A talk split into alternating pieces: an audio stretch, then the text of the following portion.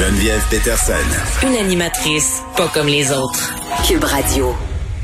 Pour vrai, je, je, je pense que tous les enfants du monde, littéralement, là, rêvent un jour de devenir vétérinaire. C'est dans la même catégorie que moi, je vais être astronaute plus tard. On a tous et toutes eu notre passe. Je veux devenir vétérinaire.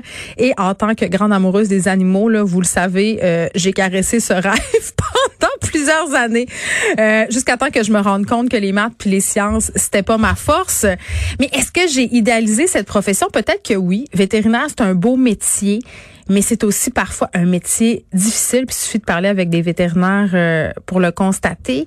Vous avez peut-être vu passer sur les médias sociaux récemment des publications avec le hashtag No One More Vet, euh, parce que la semaine passée, malheureusement, il y a plusieurs vétérinaires américains qui se sont enlevés la vie. On en parle avec le docteur Lucie Hainaut, qui est vétérinaire et qui est fondatrice du magazine web Flair et compagnie. C'est par ailleurs là que j'ai lu un article qui parlait de ce mouvement-là. Docteur Hainaut, bonjour.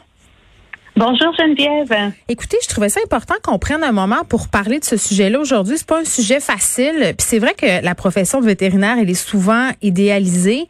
On ne sait pas euh, qu'il y a beaucoup de détresse chez les vétérinaires. Et dans l'article, on avait des chiffres quand même assez percutants. Est-ce que vous pouvez nous en donner quelques-uns, notamment euh, sur la détresse et, et, vraiment de façon très triste sur le taux de suicide chez les vétérinaires? Oui, en fait, oui, la profession est en détresse. Tu le dis très bien, Geneviève c'est un vétérinaire sur onze qui ressent euh, de la détresse psychologique. Et tenez-vous bien, un vétérinaire sur six a déjà pensé au suicide. C'est énorme. C'est énorme. Et puis, chez les hommes vétérinaires, le taux de suicide est 2,1 fois plus élevé que dans la population en général. Et chez les femmes, 3,5 fois plus élevé. C'est donc dire qu'il y a une grande, grande détresse au sein de ma profession.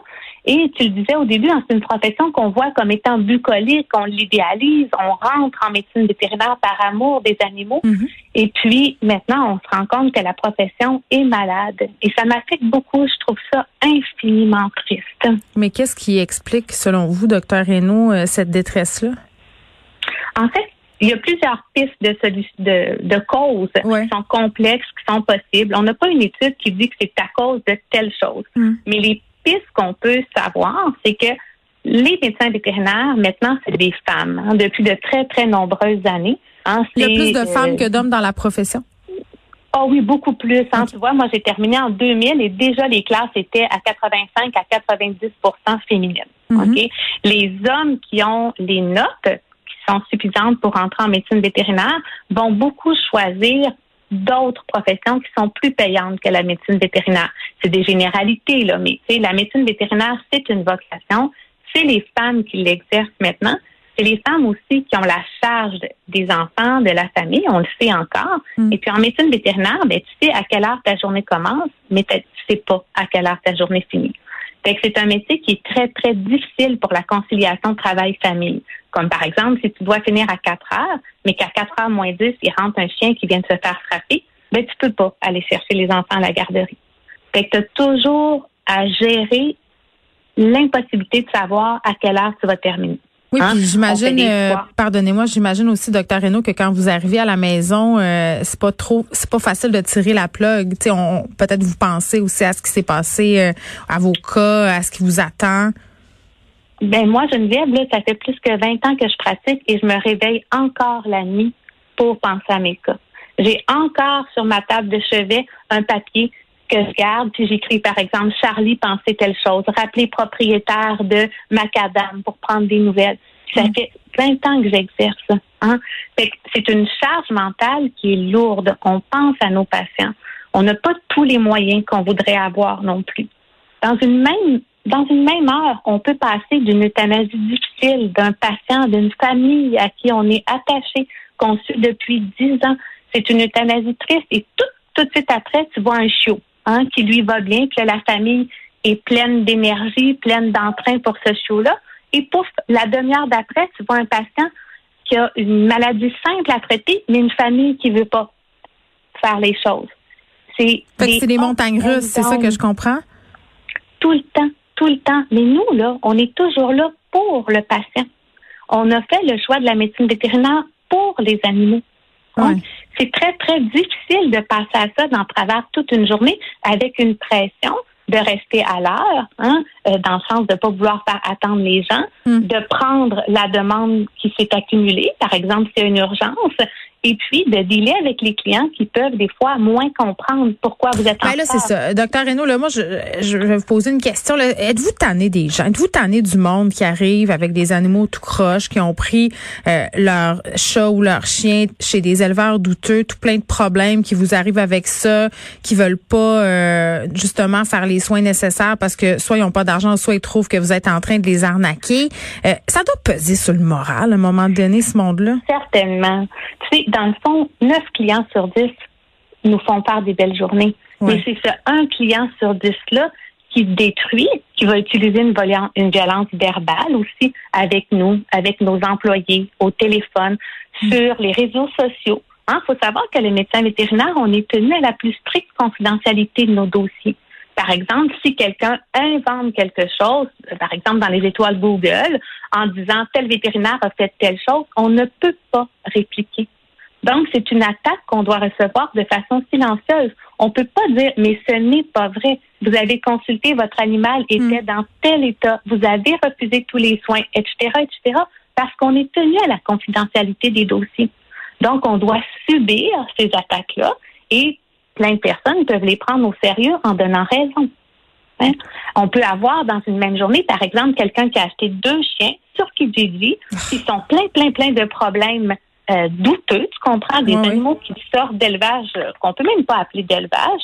La personne décide de reproduire et va refuser de même faire, par exemple, un vermifuge pour la maman qui est enceinte. Mais vous, vous, excusez-le, puis peut-être c'est une question vraiment naïve, là, docteur Renaud, mais vous pouvez rien faire. Il y y a personne à qui on peut signaler ces gens-là. On peut, on peut signaler au MAPAC, par exemple, mais il faut que ce soit des cas de négligence. Hein, la négligence, on ne l'interprète pas tout de la même façon. Si j'ai, par exemple, un animal qui a une fracture ouverte puis un propriétaire qui veut rien faire, c'est facile de dire que c'est un cas de négligence. Hmm. Mais si j'ai un propriétaire qui reproduit deux chiens qui ont des tares génitales puis qui veut pas que la maman, justement, soit vermifugée, mise sur une nourriture de qualité pour que sa grossesse se passe bien, est-ce que ça, c'est de la négligence ou c'est plus à ce moment-là de l'ignorance ou c'est quelqu'un qui veut juste faire de l'argent sur Ouais, le mais dos ça pèse sur le moral à, à force de voir ça, puis de faire de la sensibilisation, puis voir que le message passe pas, puis que le message rentre pas. Docteur Renaud, est-ce que vous avez déjà euthanasié des, anim- des animaux, euh, euh, en- entre guillemets, avec lesquels euh, vous auriez pu faire autre chose? C'est-à-dire les propriétaires ne veulent pas, ont pas d'argent. Est-ce que c'est quelque chose que, qui se fait en pratique vétérinaire ou les vétérinaires disent non quand ils sont pas à l'aise éthiquement avec une euthanasie? Moi, je dis non dans mes cliniques. Ouais. On a fait des barrières, comme par exemple d'exiger un examen. Mais juste aujourd'hui, on s'est fait, mais réellement engueuler par quelqu'un qui ne voulait pas faire faire d'examen puis qui voulait une euthanasie. Ma réceptionniste aujourd'hui pleurait. Vous faites quoi dans ce temps-là?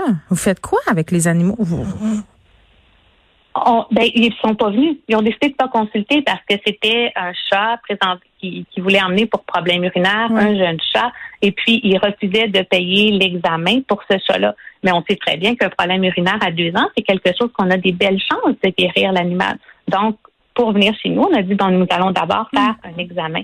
Et puis la personne a refusé, il s'est mis à chicaner la réceptionniste. Vous êtes là juste pour faire de l'argent. Oh, c'est ce matin, ça. Et ma réceptionniste avait de la peine de ça. Tu comprends?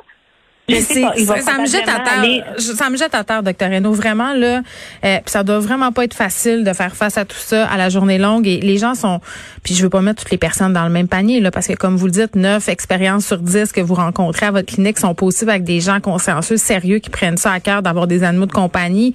Euh, mais la personne qui débarque en vous engueulant ou qui débarque qui veut pas s'occuper adéquatement de, de, de son animal, c'est sûr que ça doit à un moment donné avoir un effet sur le moral. À- Jumelé à ça une pandémie, puis peut-être des problèmes financiers pour certains vétérinaires propriétaires. Bien entendu qu'on peut comprendre qu'il y a des gens qui sont en détresse en ce moment dans votre profession. Là, je veux pas qu'on se laisse sur une note négative. Euh, j'ai j'ai envie de vous entendre. Eh, en terminant, qu'est-ce qu'on peut faire pour aider nos vétérinaires? Comment on peut agir pour que ça soit plus facile, ce processus-là, puis que tout le monde soit plus heureux? soyez gentils. Soyez gentils avec votre équipe vétérinaire, compréhensif. Assurez vos animaux. Quand on prend un animal de compagnie, on devrait lui offrir une assurance pour plus que l'argent rentre en considération dans un choix de traitement. Hein, il y a plein, plein, plein de compagnies qui offrent des assurances pour animaux, des jardins, la baie du son, il y en a plusieurs, plusieurs. assurez vos animaux, soyez gentils avec votre médecin vétérinaire et consultez dès que l'animal a un problème. Ouais, je redonne les chiffres. ouais. ben, oui. Chaque fois que vous nous emmenez un animal qui est malade depuis longtemps, on a moins de chances de réussir à le traiter facilement. Mm. Vous savez, hein, traiter un, animal ou un humain, c'est pas plus facile un que l'autre. Le chien, le chat aussi ont des reins, un foie, un cerveau, un cœur, une bouche. C'est tous des organes qui peuvent être malades. Mm. Donc, on s'attend quand on va à l'hôpital de passer une batterie de tests, de comprendre que notre cas peut être difficile. Puis, on s'étonne des fois chez l'animal que ça prenne plusieurs tests, trouver quel a le problème.